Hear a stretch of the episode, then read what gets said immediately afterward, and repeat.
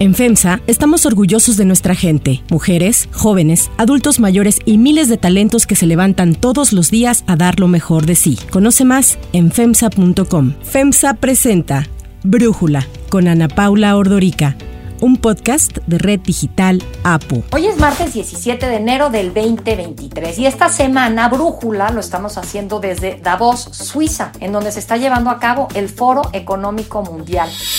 Here we are at the beginning of the new year, looking ahead to our future, characterized by unprecedented multiple crises. And even worse, those economic, environmental, social, and geopolitical crises are converging and conflating, creating an extremely versatile and uncertain future.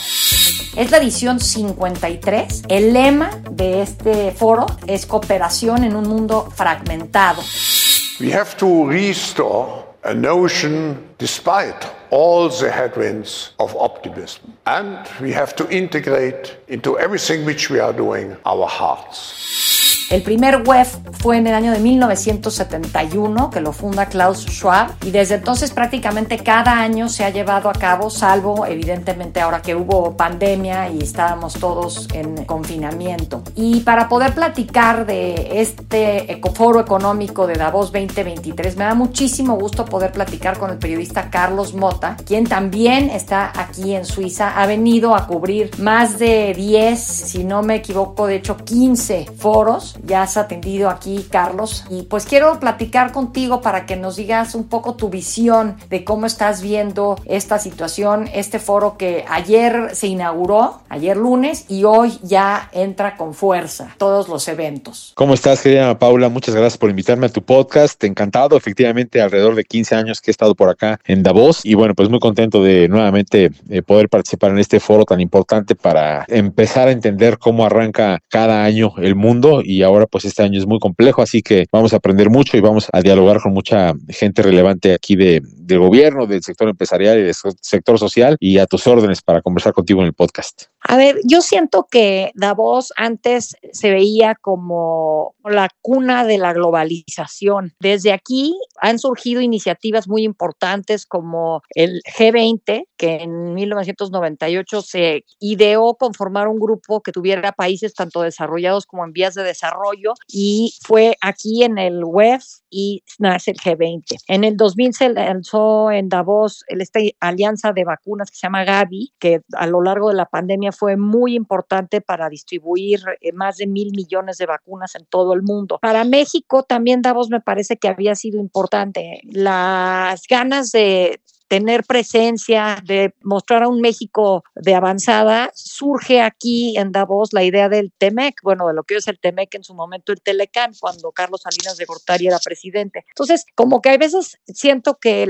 que cree uno que las cumbres estas nada más son fotos y oportunidades de verse con gente, pero que no logran mucho. Pero creo que sí, ¿no? Sí logran bastante, Carlos. Sí, la verdad es que como bien relatas, esos tres, cuatro ejemplos que nos das efectivamente son muestras de lo que aquí en Davos históricamente se ha logrado. Y lo que yo sí he podido ver es que el aglutinamiento de empresarios, de políticos, de académicos, periodistas, líderes de la sociedad civil, constantemente está buscando ese aglutinamiento, acuerdos, está con curiosidad intelectual y auténticas ganas de resolver ciertos problemas y desafíos que a lo largo de la historia va teniendo el mundo, las naciones, los países, las empresas, pues sí se quiere encontrar soluciones, idear propuestas y sabes una cosa, Ana Paula, que yo creo que el contacto humano que se genera aquí en Davos, el estar en diferentes sesiones de manera muy intensa, cientos de ellas discutiendo sobre los problemas del mundo, diciéndose cara a cara temas que a veces son difíciles de tratar, pero que al final pues requieren ponerle rostro humano a la problemática que surge en otra esquina del planeta. Esa interacción permite justamente crear este tipo de iniciativas como las que señalas. Así que a mí me parece que efectivamente pues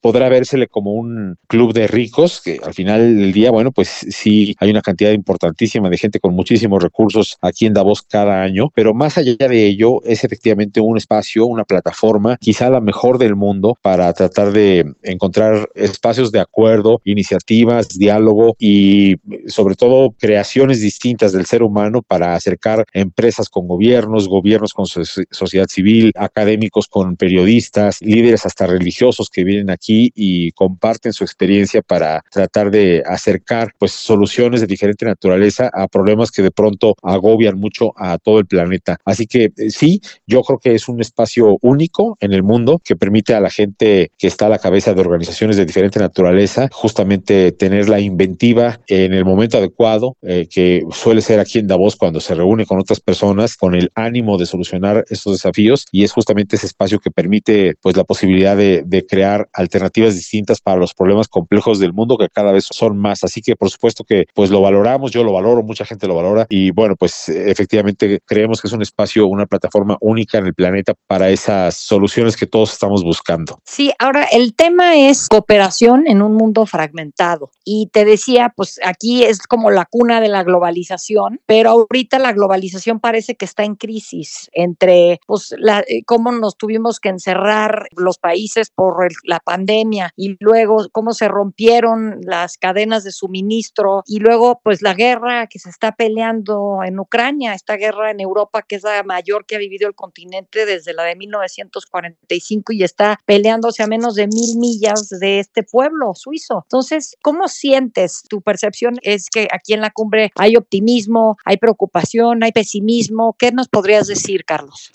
Mira, yo creo que el mundo está más globalizado que nunca, pero la percepción de los beneficios de la globalización es lo que está enfermo. Es decir, por un lado, si tú piensas en la tecnología, pues la verdad es que la tecnología nos ha eh, acercado a la gente de China con la de México, a los de Uruguay con los de India, a los de Ucrania con los de Costa Rica y creo que difícilmente podríamos pensar otra época del mundo en los que la tecnología de comunicaciones, de viajes, eh, de cómputo, de big data, de difícilmente hay otra época en la que pudiéramos haber estado más globalizados y más cerca eh, los unos de los otros. Lo mismo con el comercio. Yo creo que pues jamás habríamos podido imaginar eh, comprar como lo podemos hacer en México, un té verde empacado en una botella de PET y disponible a unas cuadras de tu casa, si no estuviera el mundo tan globalizado y un té verde que fue a lo mejor adquirido en México, sí, pero producido en, en Japón. Entonces, es cierto que la globalización es muy profunda, ha llegado a mucho, las medicinas, las vacunas, las enfermedades también están globalizadas, pero la percepción de globalización es lo que está pasando por un problema en este momento de, eh, digamos, desagrado por parte de mucha gente que piensa que no hay más beneficios de este mundo globalizado. Eh, y tristemente, pues muchos líderes políticos están pensando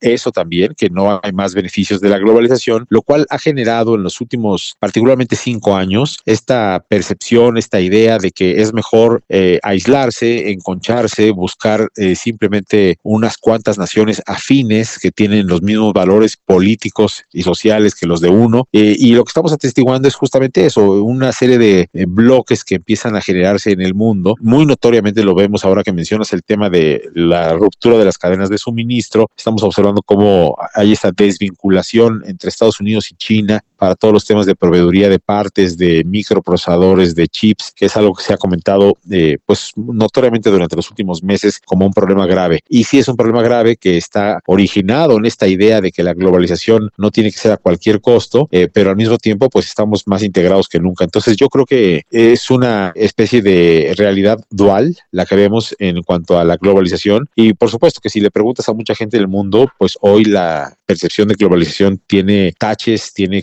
calificativos negativos por parte de mucha gente en el planeta y los nacionalismos, los regionalismos, los bloques rivales son lo que ahora está ganando mucha atracción, dado que hay pues un fuerte populismo en el planeta en esos liderazgos sociales que han ganado elecciones recientemente. Entonces, el foro llama a esta reflexión de la cooperación en un mundo fragmentado y yo creo que lo hace con razón porque es necesario que en estos bloques, en estos nacionalismos, se deje de pensar pues únicamente para el eh, electorado doméstico y se empiece a pensar en cómo eh, necesitamos justamente colaborar entre estos bloques que se están actualmente generando en el mundo, Ana Paula. Entonces sí, sí soy pues como observante de esta dinámica y creo que Davos sigue sirviendo un propósito importante ahora, como bien dice el foro, para colaborar en un mundo fragmentado. Ahora, ¿qué piensas de las presencias y de las ausencias aquí en Davos. A mí me llama la atención, por ejemplo, pues que ya está aquí el vicepremier de China, Liu He, y entiendo que nunca había venido alguien de tan alto rango de China al foro. Este, veo mucha presencia de los árabes y pues obviamente no está Biden. Hay funcionarios del gobierno de Biden, pero no vino Biden y pues qué decir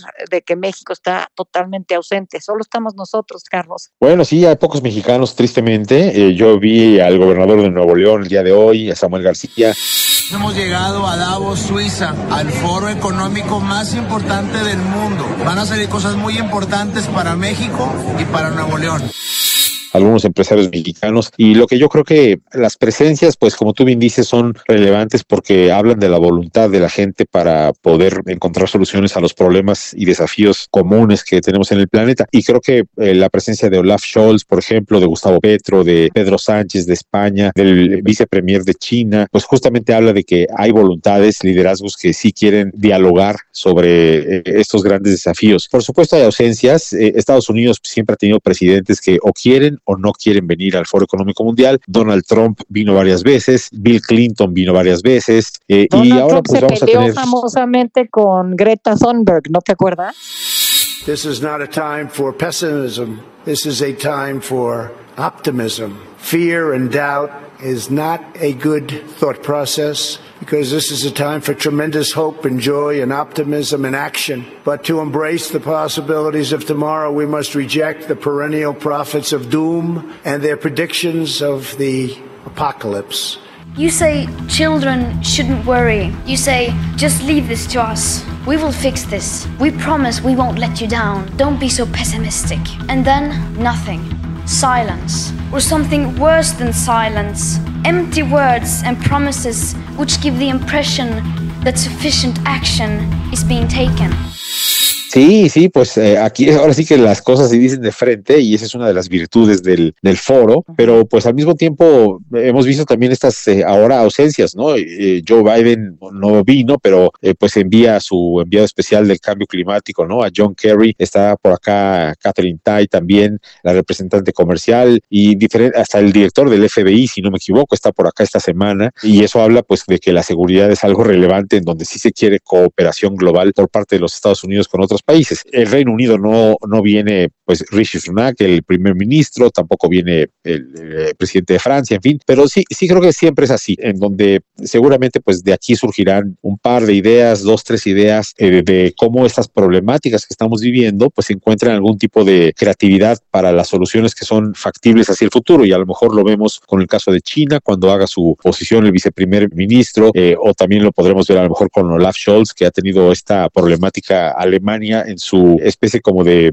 indefinición respecto de alguna problemática en energía en, Europa Central. Yo creo que vamos a, observar temas muy interesantes. Efectivamente, el mundo está muy fracturado, más que fragmentado, casi está ya fracturado, pero pues las ausencias hablan de que hay o lógicas muy domésticas, como el caso de México, o también problemáticas que quizá todavía no tienen espacios para ver más allá de la frontera nacional, Ana Paula. Y en cuanto a zonas geográficas, no sé qué nos puedas platicar de quién crees que está dominando la agenda o la estará dominando estos días? ¿Qué zona geográfica? Bueno, sí creo que Asia Central hay un espacio importante ahí de los, de los países árabes, como tú mencionabas. También creo que la India está muy presente en sus cuatro o cinco pabellones que hay sobre la avenida Promenade, que es la, la calle central aquí en Davos, y tiene una presencia física que es muy notoria. La presencia de China también se nota, de Corea del Sur. Entonces yo creo que Asia está también generando y generará pues muchos encabezados de los diarios durante los siguientes días por lo que acá se diga en Davos. Entonces sí creo que Asia y esta zona central de Asia estarán ahora muy presentes y tristemente, pues América Latina, al no tener al presidente de México, al no tener al presidente Lula, bueno, acaba de empezar, quizá el otro año pueda venir por acá, pero sí hay una delegación de Brasil, eh, pues América Latina queda un poquitín desdibujada, ¿no? Sí hay, por supuesto, presidentes importantes como Gustavo Petro, como Guillermo Lazo, como el presidente Chávez de Costa Rica, pero sigue siendo un faltante que no esté Argentina, que no esté México, que no esté Chile, que no esté Brasil representado con sus mandatarios en este foro económico. Eh, yo creo que ahí sí está perdiendo la región latinoamericana y los que están ganando en el diálogo de las soluciones y las oportunidades del mundo futuro, pues serán los asiáticos. Carlos, pues estaremos por aquí viéndonos estos días. Por lo pronto te agradezco que hayas podido platicarnos tu análisis y tu percepción de este foro en su edición 53. Al contrario, Ana Paula, muchas gracias a ti, mucho éxito aquí en Davos para ti en esta edición y muchos saludos a toda tu audiencia.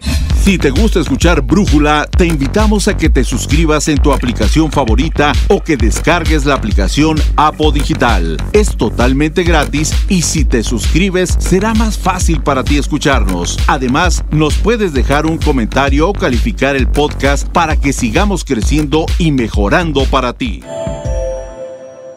Hay otras noticias para tomar en cuenta. 1. División en Morena.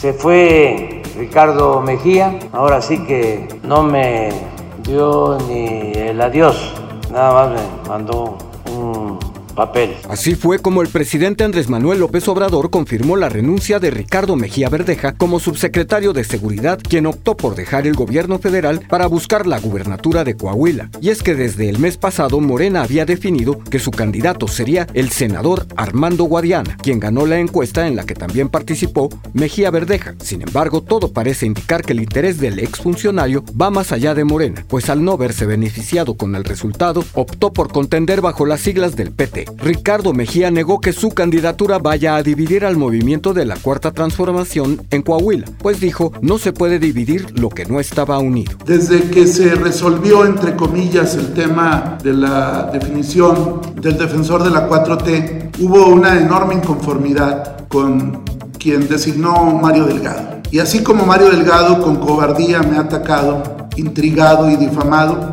Hoy quiero decirle que es un corrupto, que es un traidor a la democracia, que como lo hicieron los chuchos en el PRD en su momento, él se ha dedicado al mercadeo de candidaturas. El ex subsecretario insistió en que Armando Guadiana es cómplice de los Moreira, a quienes acusa de seguir controlando el Estado y quienes dijo buscan imponer a Manolo Jiménez en la gubernatura. Ante la controversia que se ha generado, el presidente López Obrador pidió, sin mencionarlo directamente, que Mejía Verdeja no use su nombre en las campañas, pues dijo él apoya a quien ganó la encuesta que Morena aplicó para definir a su candidato. 2. Ministra plagiadora. El gobierno federal anunció que no retirará el título universitario a la ministra de la Suprema Corte, Yasmín Esquivel, quien fue acusada de plagiar su tesis de licenciatura. El secretario de Gobernación, Adán Augusto López, indicó que la SEP rechazará la petición que le hiciera la UNAM de resolver el tema, pues dijo, la Dirección General de Profesiones no está facultada para cancelar ningún título. El presidente López Obrador se lanzó contra la UNAM al acusar que el rector prefirió lavarse las manos en este asunto y mandar el caso a la SEP. Como el rector manda el asunto a la SEP. Si la SEP no tiene facultad para anular un título, solo si hay un mandamiento judicial. Así de sencillo. Da pena. Ayer la ministra Yasmín Esquivel rompió el silencio y en entrevista con Milenio negó que vaya a renunciar a la Corte, pues dijo no tiene nada de qué avergonzarse. Esto pese a la resolución que emitió el comité de la UNAM, que concluyó que sí plagió su tesis de licenciatura. Siempre lo he hecho en esta función desde hace 35 años. Tengo una carrera impecable, tengo una carrera en la que no tengo nada de qué avergonzarme y continuaré, por supuesto, trabajando intensamente en todo este proceso de cambio que necesitamos y de independencia en el Poder Judicial de la Federación. 3. García Luna. Luego de más de tres años de arresto, el juicio por narcotráfico contra el ex secretario de Seguridad Pública, Genaro García Luna, arrancará hoy en los Estados Unidos. El proceso iniciará con la selección del jurado, para que una vez conformado, se dé paso a los alegatos iniciales de la Fiscalía de Nueva York, donde tiene lugar el juicio, así como de la defensa de García Luna. La Fiscalía estadounidense asegura que el ex colaborador del gobierno de Felipe Calderón utilizó sus cargos para ayudar al cártel de Sinaloa a cambio de sobornos multimillonarios para lo cual ha adelantado que cuenta con las pruebas suficientes para demostrarlo. En caso de ser hallado culpable, Genaro García Luna se enfrentará a una condena mínima de 10 años en prisión y a una máxima de cadena perpetua. Para cerrar el episodio de hoy los quiero dejar con Flowers, lo nuevo de Miley Cyrus.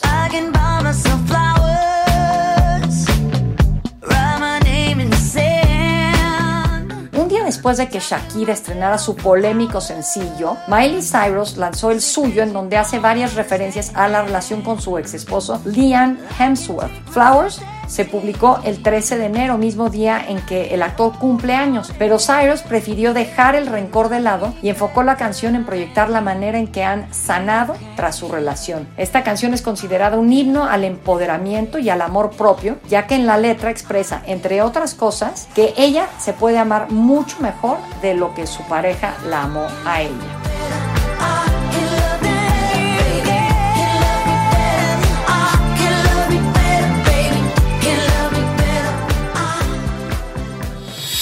Yo soy Ana Paula Ordorica. Brújula lo produce Batseba Feitelson. En la redacción, Airam Narváez. En la coordinación y redacción, Christopher Chimal. Y en la edición, Cristian Soriano. Los esperamos mañana desde Davos con la información más importante del Foro Económico Mundial.